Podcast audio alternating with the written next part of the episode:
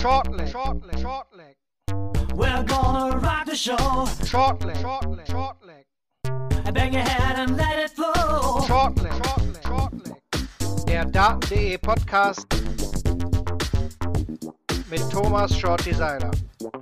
Shortly, shortly, shortly. Which is what we want. Who wants faffing, eh? Oh yeah, this is just playing.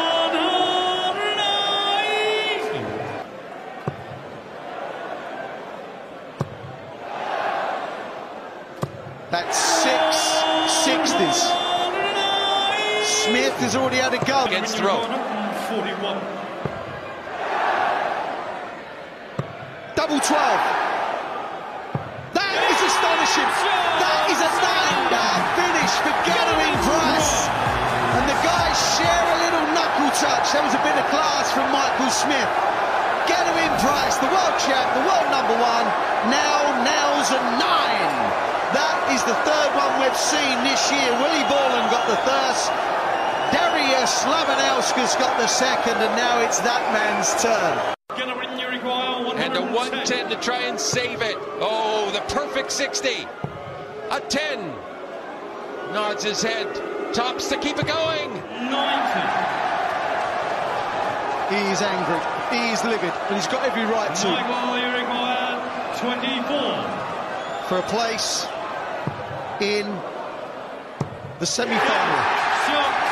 Michael Smith wins an absolute humdinger, and the reigning world champion is out. Mit dem neuen Data von Gerben Price und dem anschließenden Ende eines tollen Matches ein frohes neues Jahr und herzlich willkommen zur ersten Ausgabe von Shortleg, dem Daten.de Podcast im Jahr 2022.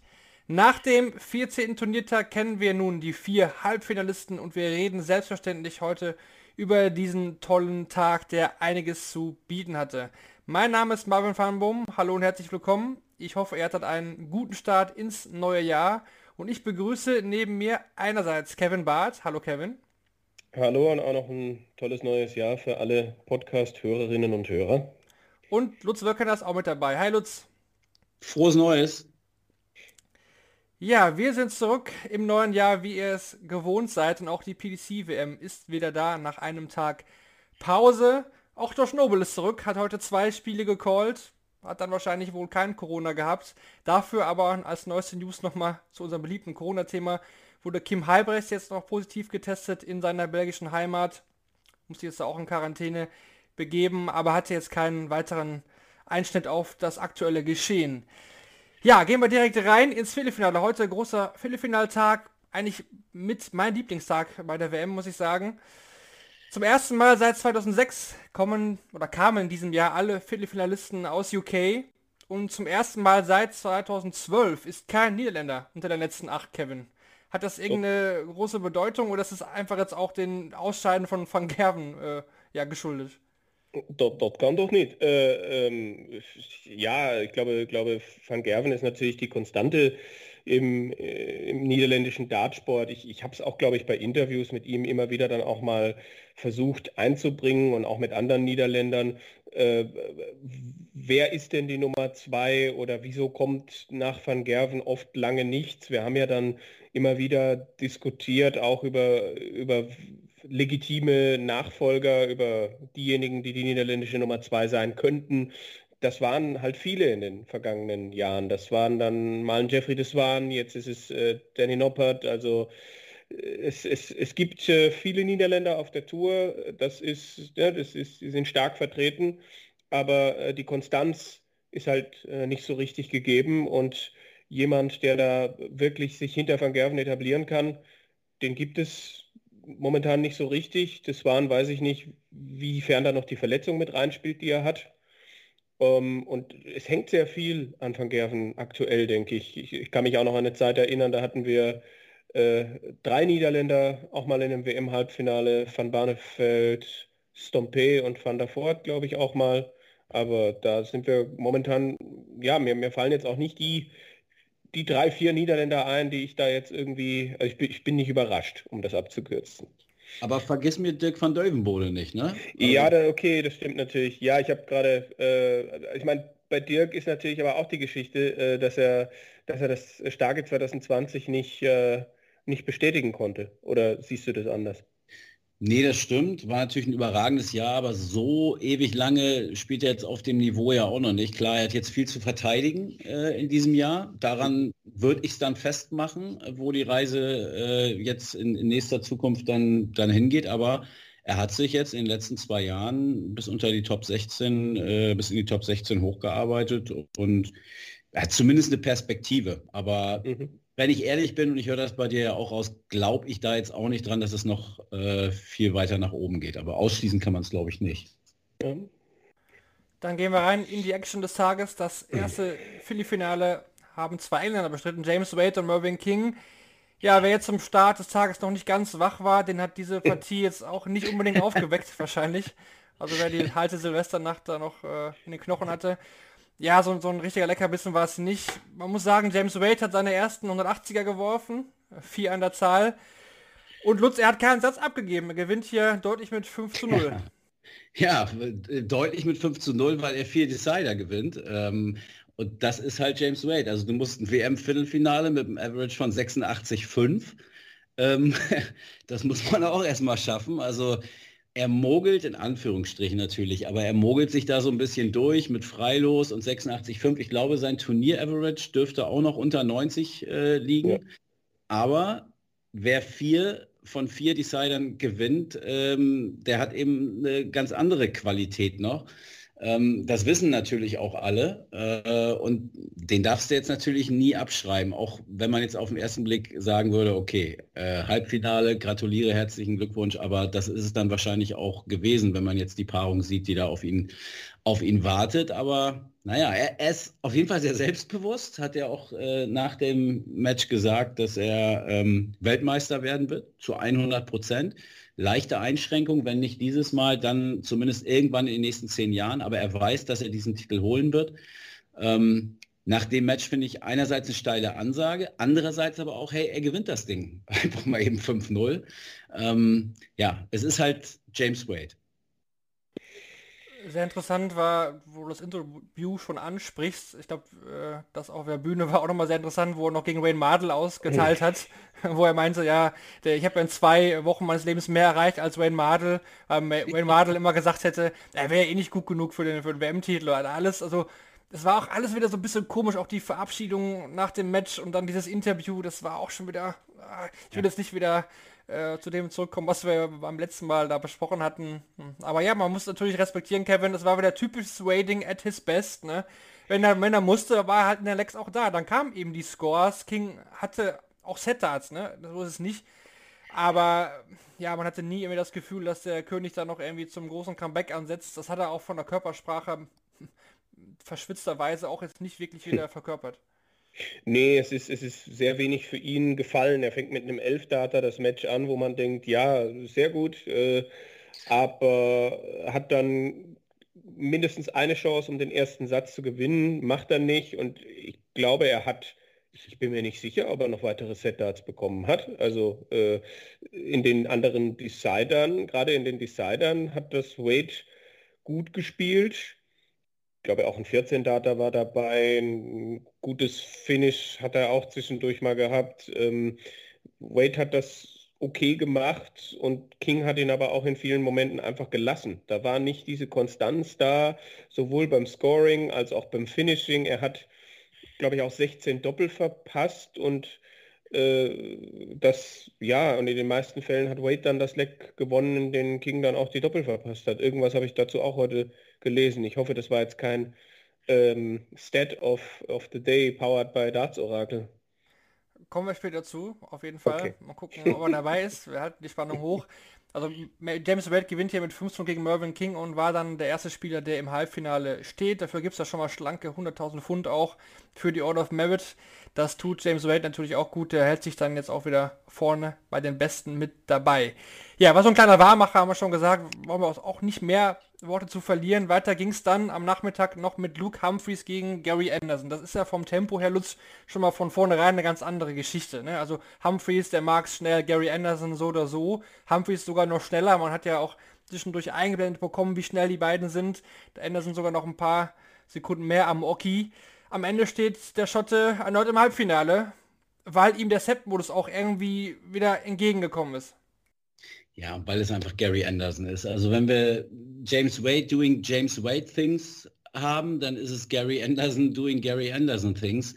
Ähm, Humphreys war, fand ich, recht, recht gut, hat auch gute Werte am Ende gehabt, aber auch da ist es dann ähnlich wie bei Wade, vielleicht nicht ganz so krass äh, oder ganz sicher nicht ganz so krass, aber ist es dann auch irgendwie das Timing. Du sprichst gerade schon an, Set-Modus, er ist dann in den entscheidenden Momenten da, da ist auch ganz viel Erfahrung mit dabei und auch da, Spiel fand ich, konnte man sich gut angucken, aber auch da war es danach eigentlich fast noch spannender. Also ihm dann wieder zuzuhören, wie er seine Platte auflegt, der Meister der Koketterie, äh, alles runterspielt und Training ja sowieso nicht und die Exhibitions waren ja auch alle ausgefallen, er konnte er gar nicht und er ist ja so alt und schwitzt und ist dick geworden und ach alles, was hat er gesagt, äh, Rubbish, Rubbish Game oder irgendwie hat nur Rubbish gespielt oder sowas. Ähm, äh, also es würde mich nicht wundern, wenn wir den am Montagabend äh, im Alley Pally auf der Bühne äh, stehen sehen, mit der einen Hand winkt er ab und in der anderen hält er den Pokal. Also das geht auch jetzt äh, äh, immer so weiter. Und ich finde, er hat sich gesteigert, konstant gesteigert bei diesem Turnier vom ersten Match ähm, bis jetzt zum Einzug ins Halbfinale und erinnert alles so ein bisschen ans vergangene Jahr, finde ich. Er verliert ja auch immer Satz 1 bisher, Kevin. Das ist die Konstante bisher bei seiner WM. Knackpunkt wahrscheinlich die 110, die er aussteckt im fünften Satz. Danach kam auch so ein bisschen aus ihm raus. Das war so ein bisschen der, der Kämpf von der Anderson. Auf der anderen Seite Luke Humphreys, drittes Mal jetzt im Viertelfinale verloren bei der WM. Ist zwar noch ein junger Spieler, absolut. Chancen waren ja auch da. Die Fans waren auch wieder komisch mit ihrer Geburt und Feierei. Dann wird Anderson ausgebuht, dann fünf Minuten später wird er gefeiert beim Bock und auch. Alles ein bisschen komisch auch. Ja, ähm, Humphreys, ich denke schon, dass das auch etwas ist, was ihm, was er dann irgendwann im Kopf hat. Also wenn das einmal passiert, okay, zweimal, dreimal. Er holt den ersten Satz, er holt den ersten Satz klar. Er verliert den zweiten Satz.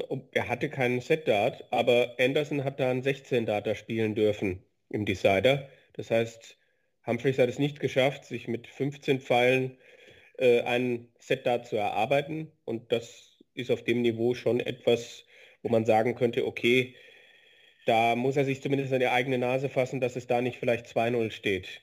Und äh, beim, bei 2-2 steht er auf 8 Rest, okay, aber er hat dann auch noch eine Gelegenheit gehabt, um das 3-3 zu machen. Er hatte, glaube ich, drei Stück, um, um den siebten Satz zu gewinnen.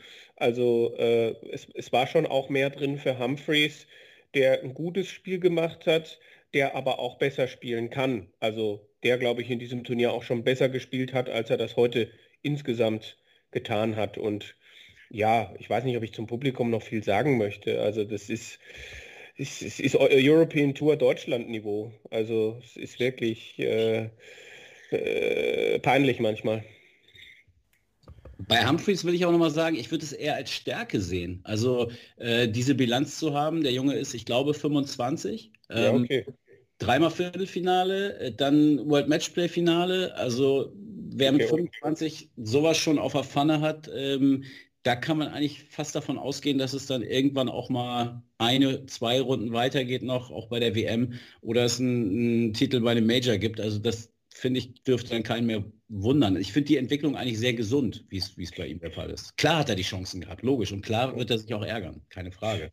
Ja, er macht, er macht einen Schritt nach dem anderen, definitiv. Er war jetzt, glaube ich, ja auch zum ersten Mal, zum ersten Mal gesetzt bei der WM.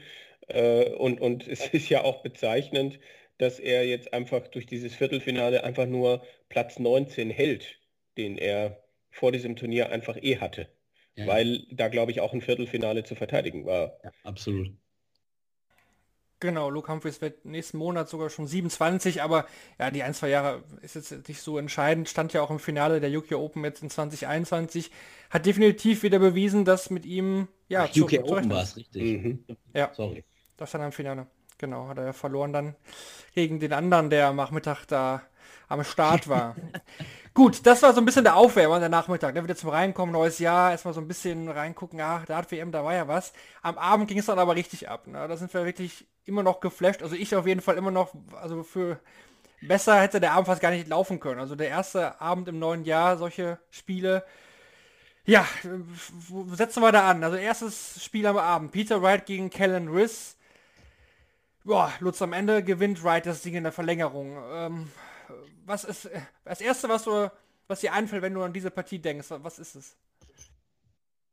Entschuldigung.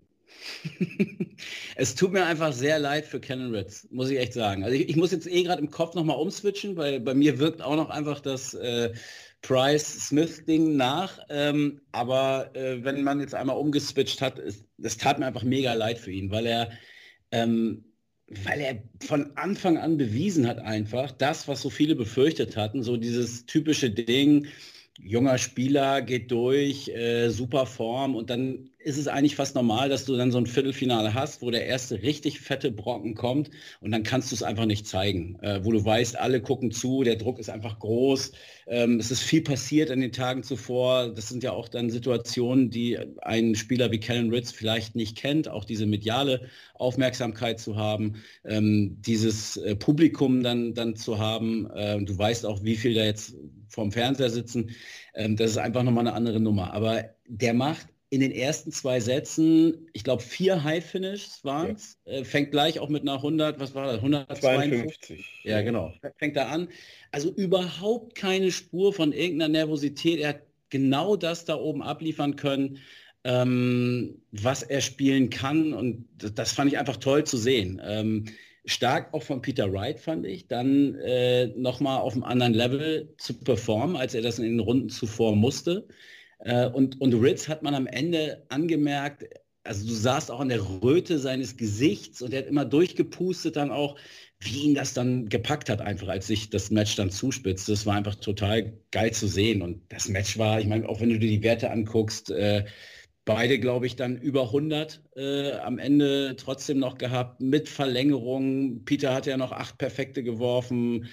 Ähm, und ein Leck später, und, und ein Leck später checkt ihm die Ritz die 141. Ja, ja.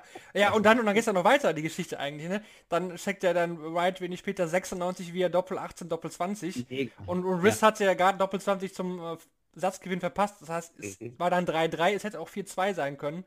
Und er checkt die 96 zweimal hintereinander. Also einmal über äh, Doppel 18, Doppel 20 und im, im Leck danach, glaube ich, war es äh, dann auf dem, auf dem konservativen Weg, wenn ich das richtig in Erinnerung habe. Also es war echt, phasenweise war es Exhibition Darts. Ja. ja, absolut, Kevin, muss man sagen. Ne? Also was ja auch auffällig war, dass Wright sein Niveau aber trotzdem irgendwie nochmal anheben konnte. Der Riss war eigentlich steady, so 100er Average circa. Also immer ein bisschen drüber, ein bisschen drunter. Klar, der erste Satz war überragend, da ist er drüber gefahren, da stand er ja zwischendurch bei über 120. Das war ja, war ja klar, dass er das nicht so halten kann. Ne? Aber er ist ja wirklich nicht eingebrochen oder so. Klar, kam da ein paar Situationen, wo man mal ein paar Mal eine große Zahl nicht getroffen hat gegen Ende. Aber Wright hat es trotzdem geschafft, das Niveau von ihm selbst nochmal anzuheben, weil er einfach auch die Doppel irgendwann besser getroffen hat, was am Anfang ja ja oft der Fall war, dass er da ein paar Sachen hat liegen lassen. Ja, da hast du es, denke ich, schon gut äh, zu Ende analysiert. Also Wright hat schon auch Fehler äh, gemacht.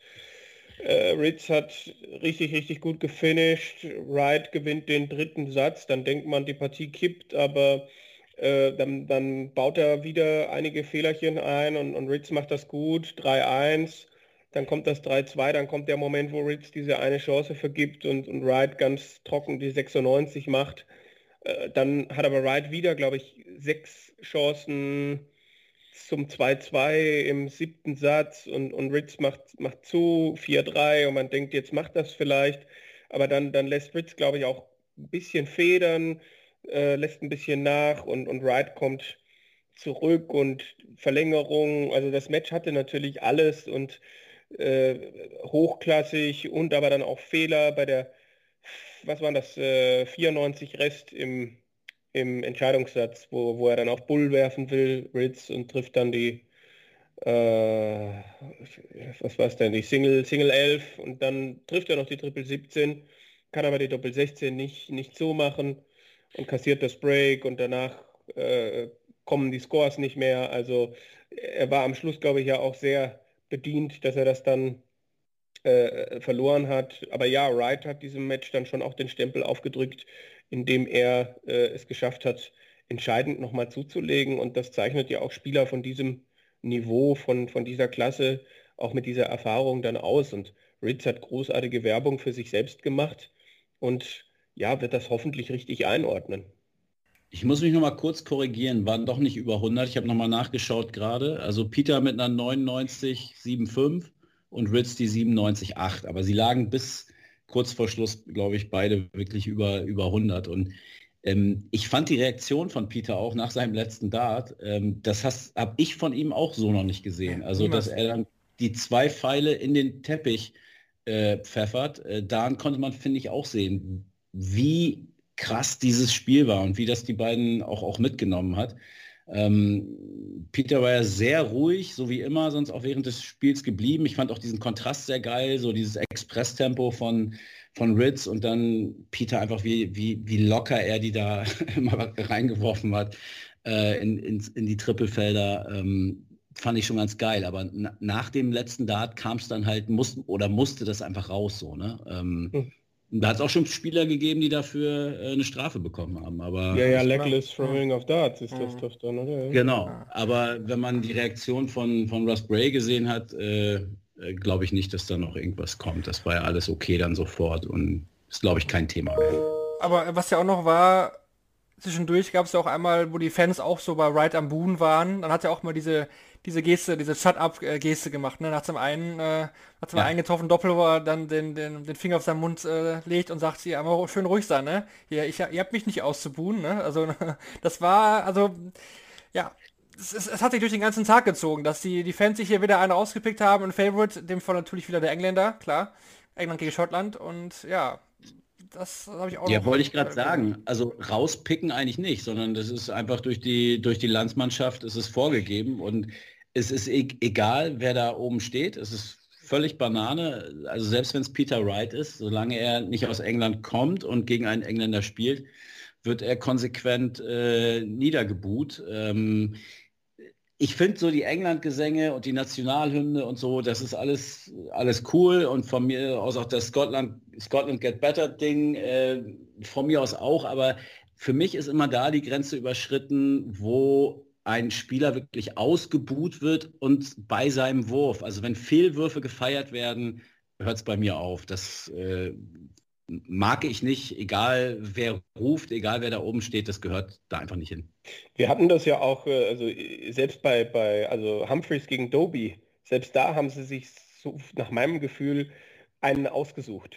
Äh, waren dann eher für Humphreys, so was ich so noch weiß. Also wo ich so denke, wieso könnt ihr nicht einfach mal diesen geilen Sport genießen?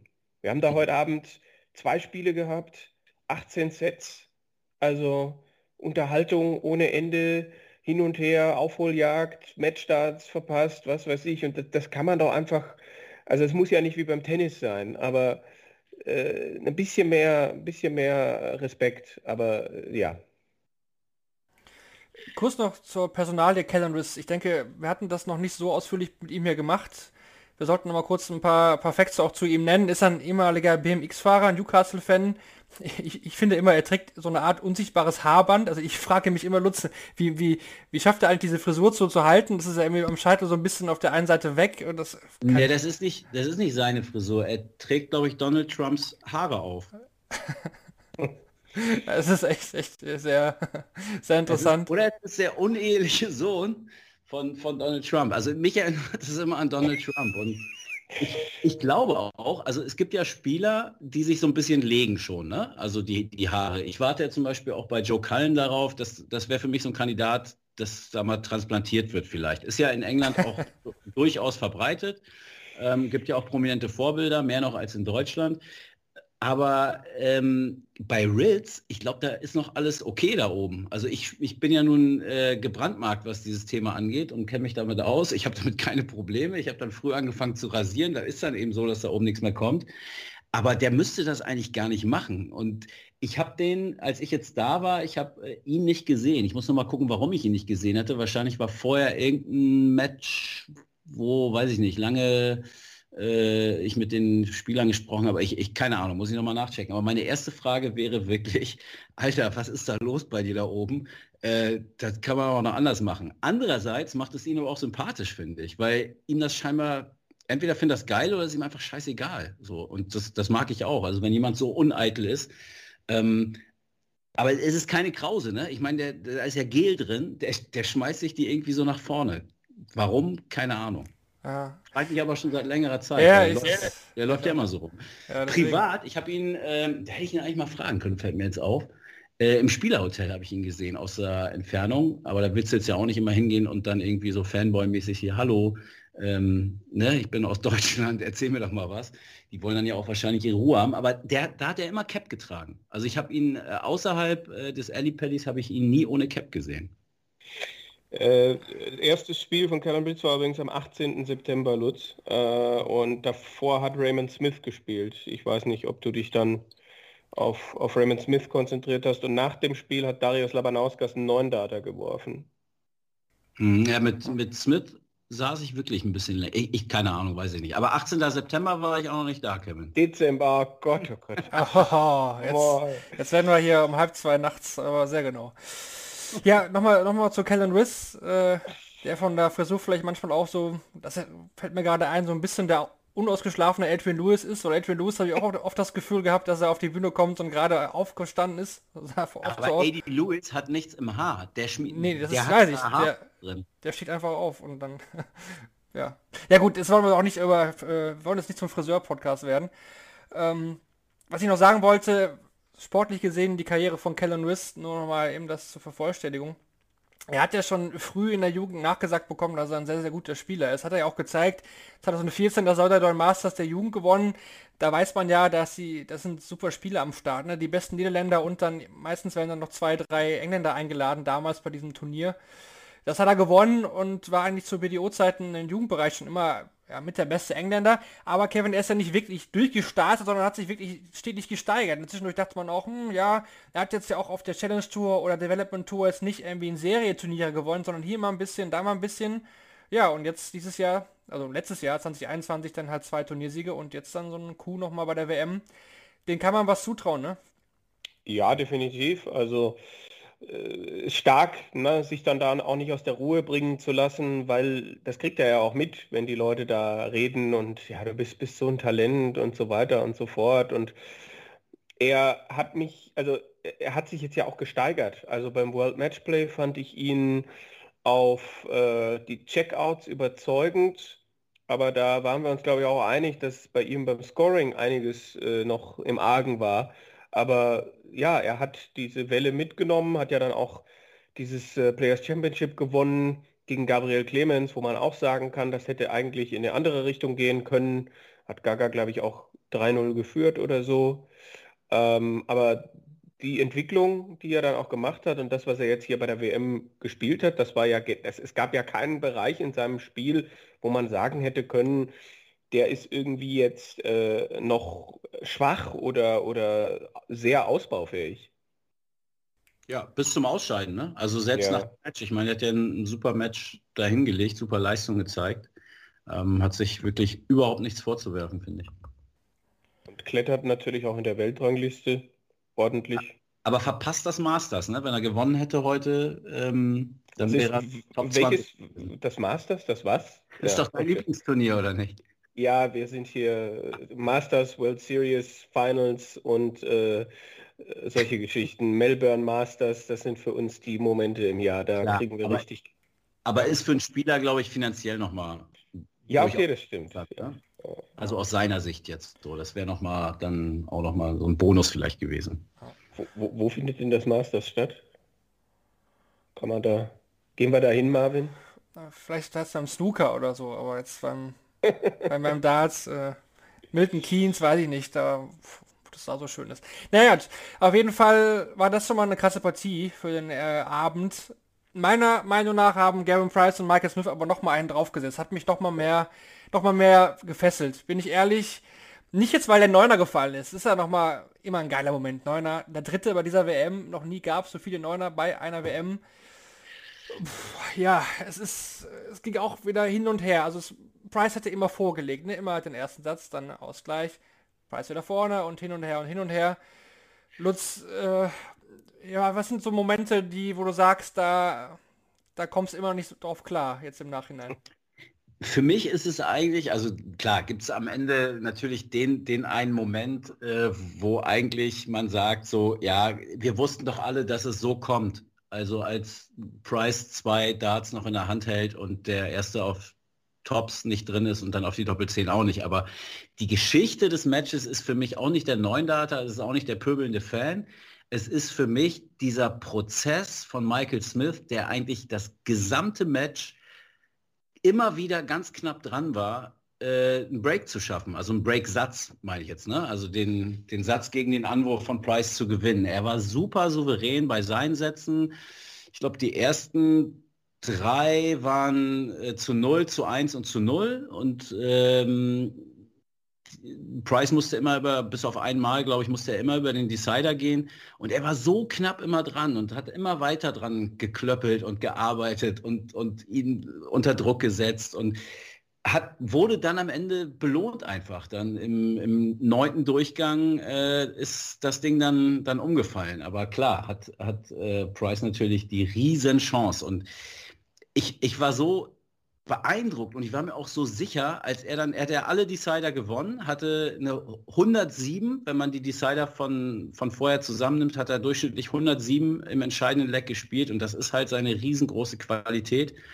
Und dann hat er das auch im achten Satz, nee, doch, doch, doch im achten Satz, startet mit einer 139, wirft dann eine 180, wirft eine 140, steht nach 9 Darts bei 42 Rest und äh, du fühlst dich halt total bestätigt und sagst, ja genau so, es ist, war wieder klar. Smith ist eigentlich der bessere Spieler, hatte mehr Lecks gewonnen, äh, hatte bessere äh, Werte in der Statistik, aber jetzt nimmt er halt die 42 raus und das war dann die große Pointe, dass, dass genau das dann nicht passierte. Ähm, damit hatte ich wirklich nicht gerechnet. Ähm, für mich war das ganze Match klar, dass genau diese Situation geben wird und genau dann wird der Iceman da sein. Aber war er nicht. War er nicht, das stimmt. Für mich auch super interessant einfach nach dem Neuner. Ne? Michael Smith, 11 Data als Antwort und dann 12 Data, 130er Finish. Bumm, 2-2 in den Sätzen. Der neuen Data eigentlich nichts wert, ne, Kevin? Also war ein Leck halt, sagen wir immer ja. wieder. Aber ich glaube, noch nie war ein neuen Data in einem Satz quasi so wenig wert wie, wie in ja. diesem, weil er war halt innerhalb von drei Minuten war der einfach dann nicht mehr relevant. Ja, ist ja fast wie bei Michael van Gerven mit den 17 perfekten Darts, wo er den Satz, äh, ich, ich bin mir gar nicht sicher, ob er ihn verloren hat. Die Kommentatoren in England haben gesagt, er hat ihn verloren, ich weiß es nicht mehr, aber äh, äh das, das, ist wahrscheinlich dann eine ähnliche Geschichte gewesen.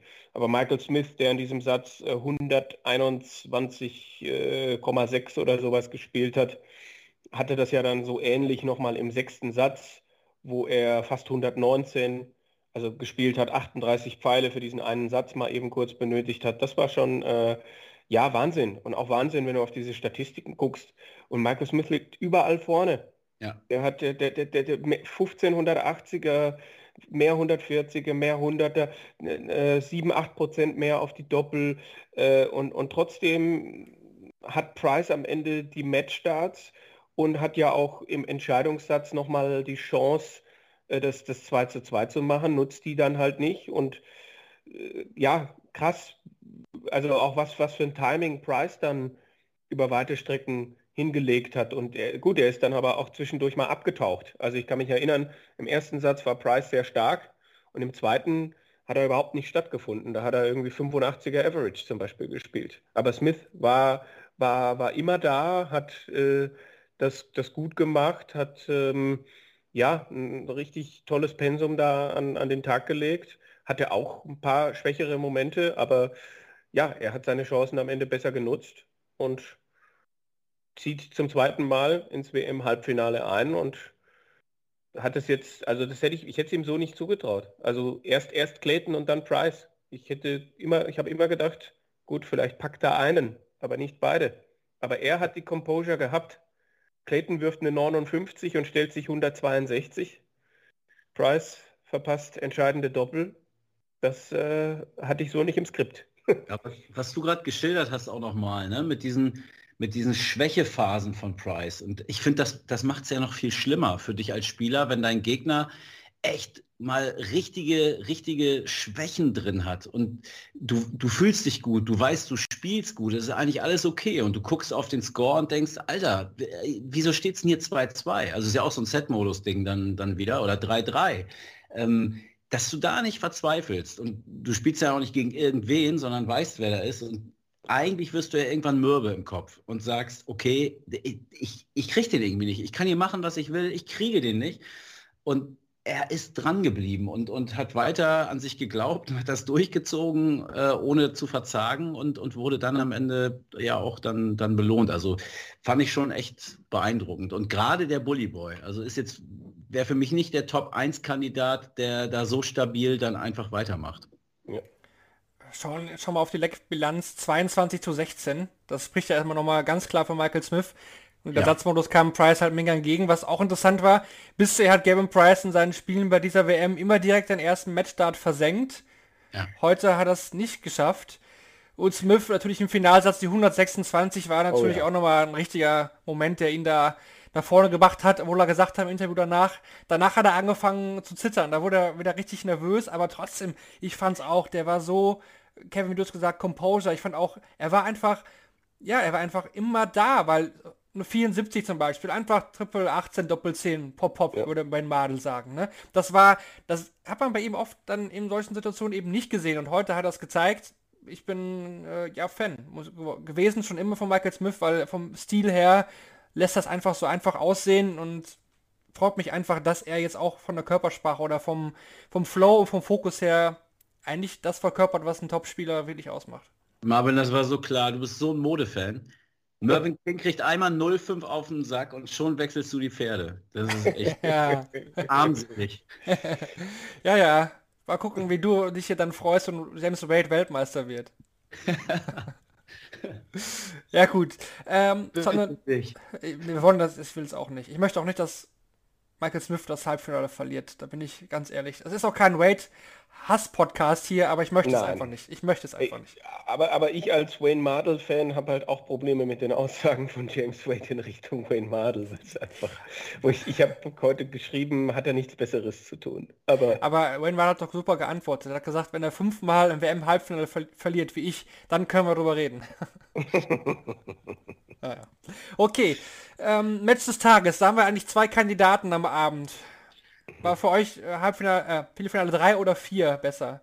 Price Smith oder dann doch äh, Chris White? Alter, du stellst Fragen, ey. ähm, ja, Price Smith es ist für mich dann Match, Match of the Day. Ja, wahrscheinlich ist es das, ja. Ey, ich weiß ich nicht, kann, kann ich nicht sagen. Es war beides überragend. Und dann in dieser geballten Form direkt hintereinander. Eigentlich ist es vielleicht sogar das erste Match, weil, weil man ja dachte, okay, das ist so ein bisschen das, das Warm-up, ne? schöne Vorspeise. Ja. Und dann kommt das fette Ding und die Vorspeise war schon echt so mega üppig. Ähm, komm, dann nehme ich das andere. Sehr gut, Nehm Konfrontation. Sehr Ritz, gut. Ritz gegen Wright. Ja. Spieler des Tages ist auch nicht einfach, ne? Man könnte auch. Nein, nicht schon wieder. Den hatten wir schon gekürt. ich hab's gehört. Ja. Fand ich großartig. Ja, das war Moritz, das war, das war genial von Moritz. Das war äh, das Beste bisher. Äh, ja. Ähm, Oder Kenan Riss vielleicht. Man kann ja auch sagen, Kenan Riss für ja. die WM. Boah. Schwierig, ne? Jetzt musst du mal anfangen, Lutz. Boah, das Ey, kannst, also, könntest alle vier könntest du vertreten ne? und man könnte das äh, argumentativ absolut hinkriegen. Äh, ja, am naheliegendsten wäre wahrscheinlich Michael Smith, aber ich, ich nehme Callum Ritz, ja. Auch wenn er nicht gewonnen hat, aber das, der hat genau das gebracht, was er bringen musste und das, was er bringen kann und das, was ihm vielleicht echt die wenigsten zugetraut hatten ich fand das schon sehr beeindruckend. Und wenn er schon nicht weiter ist, dann soll er wenigstens im, im Shortleg-Podcast zum Man of the Day gekürt werden. Ja, dann, dann, dann gehe ich auf Michael Smith. Das wird ihn bestimmt auch äh, beruhigen und trösten, glaube ich. Denke auch. Ja, denke du auch. kannst ihn ja auf taggen auf Twitter und dann... We voted him as a player of the day. Oh ja. Sehr gut. Gut, dann geht's weiter mit den Useful Stats presented by Darts Oracle. Ich habe ja zwei Stat-Fans neben mir, also sollte das doch sehr interessant sein. Deswegen haben wir heute pro Viertelfinale auch zwei Stats rausgesucht. Ja, geht's erstmal los mit dem ersten des Tages. Da ist es nämlich so, dass zum ersten Mal seit 2018 ein WM-Viertelfinale ohne ein einziges High-Finish geendet hat. Die damalige Partie zwischen Jamie Lewis und Darren Webster 2018 ging ebenfalls 5 zu 0 zugunsten von Jamie Lewis aus. Drei Sätze in der Partie zwischen Wade und King gingen in einen Entscheidungsleck. Diese hat allerdings alle James Wade gewonnen, der in diesen Decidern aber seinen Standard auch auf 102,48 Punkte erhöhen konnte. Haben wir, denke ich, auch schon so gut analysiert in den entscheidenden ja, Momenten. Finde ich auch. Also hatten wir schon weiter. von uns. Gut von uns. Ja. Mhm.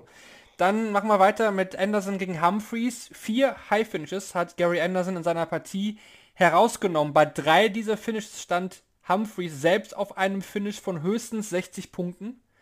Also auch das Timing. Ja, das war die, diese 148er Geschichte. Ich habe da, hab das im Live-Score gesehen und dachte, ja, klar, das Leck gewinnt Humphreys. Äh, der stand da irgendwo auf einem Doppel und dann macht Anderson die 148 weg. Dann noch was zu Humphreys. Er hat ja heute sein drittes WM-Viertelfinale bestritten. Das hatten wir ja schon genannt. In allen dieser Viertelfinals hatte Humphreys eine höhere Doppelquote als sein Gegner hat bisher aber trotzdem nicht gereicht, um den nächsten Schritt zu gehen. Dann Kellen Risk gegen Peter Wright. Sie haben zusammen 28 180er geworfen. Das ist die höchste Anzahl an 180ern für das WM-Viertelfinale seit der WM 2017. Damals konnten Gary Anderson und Dave Chisnell zusammen insgesamt 33 180er erzielen. Bis zum letzten, ne, bis zum sechsten Satz, Entschuldigung, stand Kellen Riss bei einer Doppelquote von 52,17%. Danach hatte er allerdings bei seinen 20 Versuchen nur noch sechs Doppel ins Ziel bringen können. Zeigt also, dass er da auch am Ende ein bisschen in diesem Bereich abgebaut hat. Das hat dann Peter Wright dann doch final nutzen können. Und dann noch was zum letzten Spiel. Michael Smith ist der erste Spieler, der bei dieser WM in mehreren Spielen sowohl den aktuellen Weltmeister als auch den aktuellen Premier League-Sieger aus dem Turnier nehmen konnte. Seine Stärke in den Entscheidungslecks hielt Gavin Price lange in der Partie.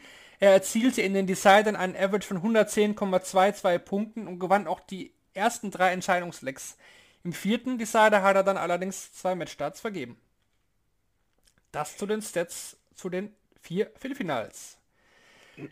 Dann blicken wir doch voraus auf das Halbfinale. 2. Januar keine Mittagssession mehr, damit sind wir durch für diese WM. Wir haben noch drei Spiele und zwei davon eben am Sonntag. Es geht los mit dem Halbfinale zwischen Michael Smith und James Wade. Kevin, gut, wir haben unsere Sympathien ja schon so ein bisschen bekundet. Wenn man jetzt alles so betrachtet von dieser WM, dann kann es ja eigentlich nur den logischen Sieger Michael Smith geben, aber, aber wir reden eben auch von James Wade. Ja, und auch, auch diese Geschichte, ne? so ein Match, wie Michael Smith jetzt gespielt hat, das geht ja schon auch an die Substanz. Also wie gut kann er runterfahren, wie gut schläft er möglicherweise, wie gut regeneriert er dann, was, was lässt er da jetzt alles an sich heran. Er weiß ja selber, was er da jetzt getan hat. Also es, es wird, denke ich, wieder mal zwischen den Ohren entschieden. Ne? Und James Wade, der hat den halben Tag länger Pause, der der weiß wahrscheinlich auch, dass er in diesem Turnier mit der Auslosung echt Glück gehabt hat und so. Ich kann mir aber nach wie vor, also ich kann mir nicht diesen totalen Einbruch von Michael Smith vorstellen. Es müsste halt, James Wade müsste halt sein Spiel anheben, um ja, zehn Punkte mindestens im Average. Ähm, dieses typische Wading kann nicht funktionieren, wenn Michael Smith so scored, wie er jetzt gescored hat. Also ja, ich sehe bei aller, ja, also selbst wenn es aller Liebe wäre für James Wade, sehe ich nicht mehr als, als drei Sätze für ihn. Lutz, ich denke mal, bei dir sieht es so aus, dass du Waiter vorne siehst, ne? ja klar, ich folge meinem Herzen, ist doch logisch.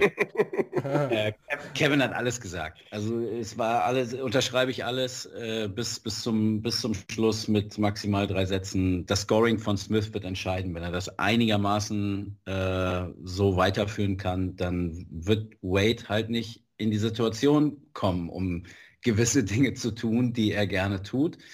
Ähm, schauen wir mal, wie stabil der Bully Boy ist nach den zwei Matches innerhalb von drei Tagen, die er jetzt gehabt hat. Und das waren, waren einfach mit die Matches der WM. Also wenn wir Borland gegen Bradley Brooks jetzt nochmal ausklammern, dann waren die beiden Smith-Matches äh, die beiden äh, Spiele der, der WM. Und er hätte auf jeden Fall nach dem bisherigen Verlauf den Titel verdient.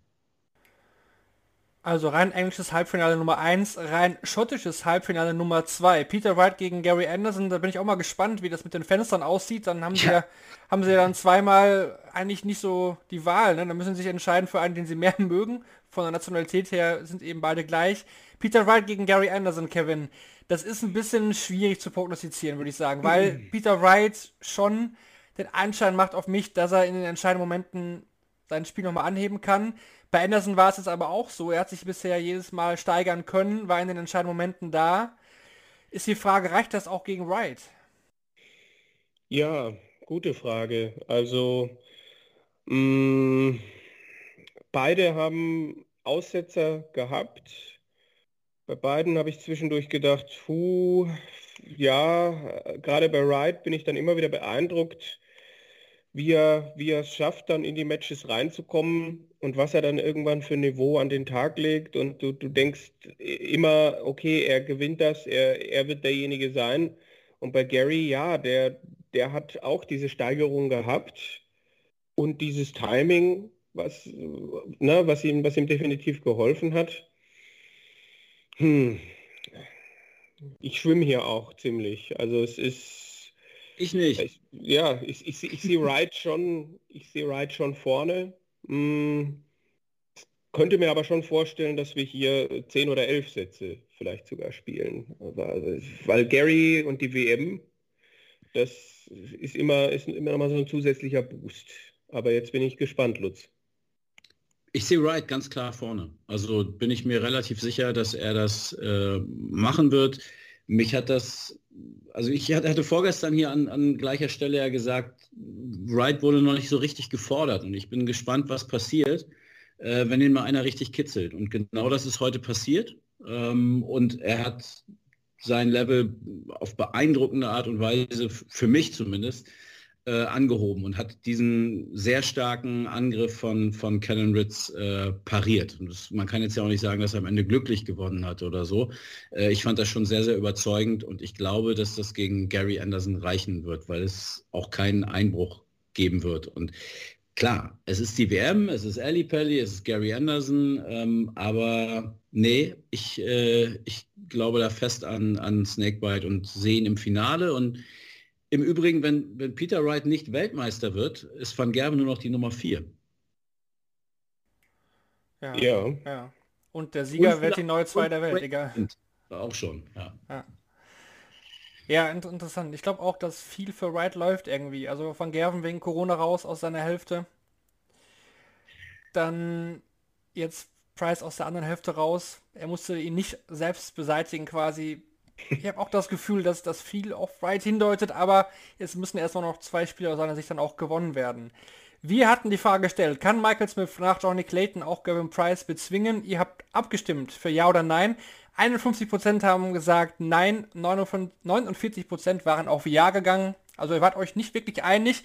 So knapp war es ja auch im Endeffekt. Und so knapp wie die Abstimmung ausgelaufen ist, ist es auch am Ende gewesen. Da hat die knappe Mehrheit eben nicht recht gehabt. Heute fragen wir dann natürlich, welche beiden Spieler ziehen denn ins Finale ein?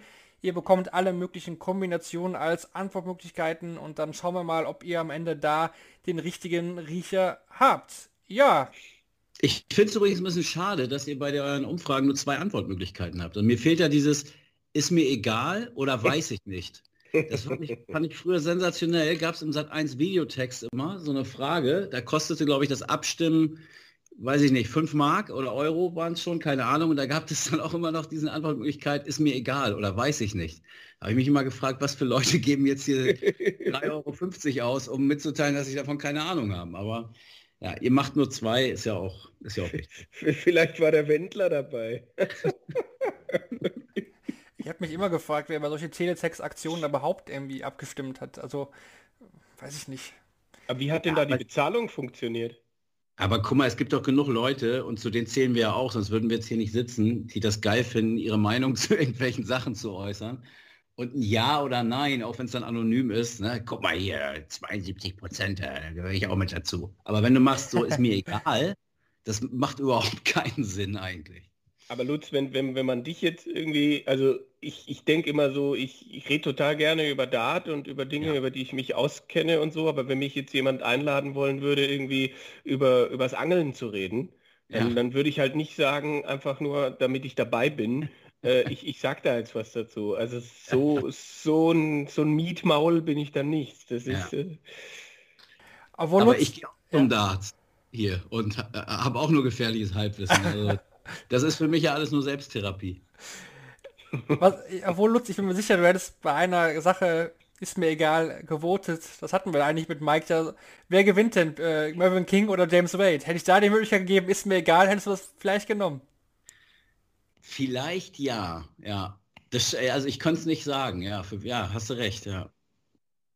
ja. Ist mir egal, ja. Komm, komm, kommen denn jetzt die Top 10 in die Premier League, die Top 10 der Welt, Lutz? Oder hast du da bist das, du da nicht vorbereitet oder wolltest das du machen das wir morgen, Kevin. Nimm das doch nicht jetzt schon weg. Nicht vorbereitet. Also ich, ich war davon ausgegangen, dass das, das morgen machen. Späteren ja, Folge. ja, ist okay, okay. Ich bin morgen nicht da. Ich dachte halt einfach. ja. Für, für mich war es vor der WM eins der großen Themen. Also, äh, weil ich auch gedacht hatte, dass Fallon Sherrock vielleicht ein Match ich zumindest auch. gewinnt. Und dann wäre es sicherlich das große Thema gewesen. Jetzt war Corona ein bisschen äh, präsenter als Fallon Sherrock und hat, glaube ich, das Thema Nummer eins dann gesetzt. Ich finde die Premier League langweilig. Also ich habe auf jeden Fall meine zehn Spieler schon zusammen. Ich bin gespannt. Ihr könnt euch ja auch mal, liebe Userinnen und User oder Zuhörer und Zuhörerinnen, überlegen, welche zehn Spieler würdet ihr denn jetzt Stand heute für die Premier League nominieren. Morgen dann in der Folge analysieren wir natürlich die Halbfinals, ganz klar, blicken auf das Finale voraus, aber wir gehen auch unsere zehn Premier League Tipps schon mal durch. Wir hatten das ja schon in der äh, großen Folge vor der WM mal gemacht. Jetzt machen wir das auch nochmal mit den Wissen, wer denn aktuell bei der WM so gut performt hat. Das dann morgen. Für heute würde ich sagen, erste Sendung 2022 ist im Kasten. Vielen Dank, Lutz, wieder fürs mit dabei ja, sein. sehr gerne. Du bist Danke ja morgen, euch für die Einladung. Du bist ja morgen wieder dabei. Mensch. Ich und, bin am Start. So und Kevin, du hast morgen frei, aber dich hören wir dann nach dem Finale wieder. Ja, natürlich, natürlich. Da freuen wir uns auf jeden Fall drauf. Ja, vielen Dank fürs Zuhören heute.